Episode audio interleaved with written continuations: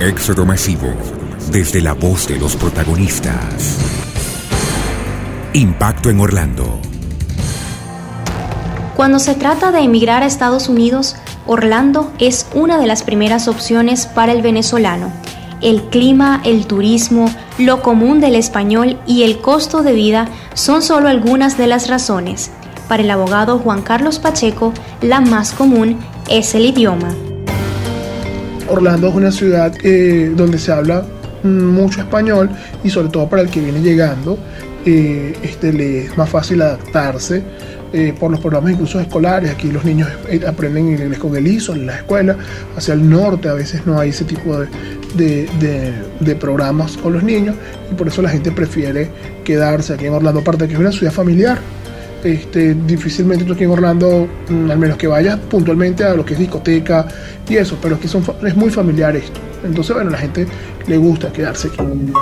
La diáspora venezolana ha generado un impacto tanto positivo como negativo en Orlando. Al hablar de los aspectos negativos, Valesca Gil, periodista de Telemundo, señala como ejemplo que los procesos migratorios están colapsando.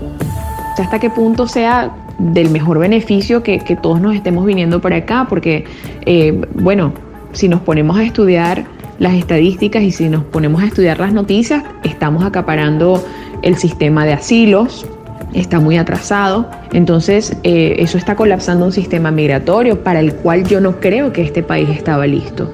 Yo no creo que este país estaba listo para, para que tantos venezolanos solicitaran asilo en tan poco tiempo.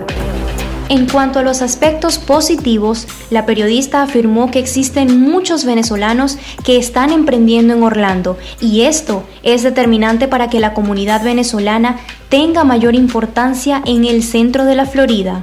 ¿Qué es lo bueno? Bueno, también hay muchos venezolanos emprendedores, muchísimos.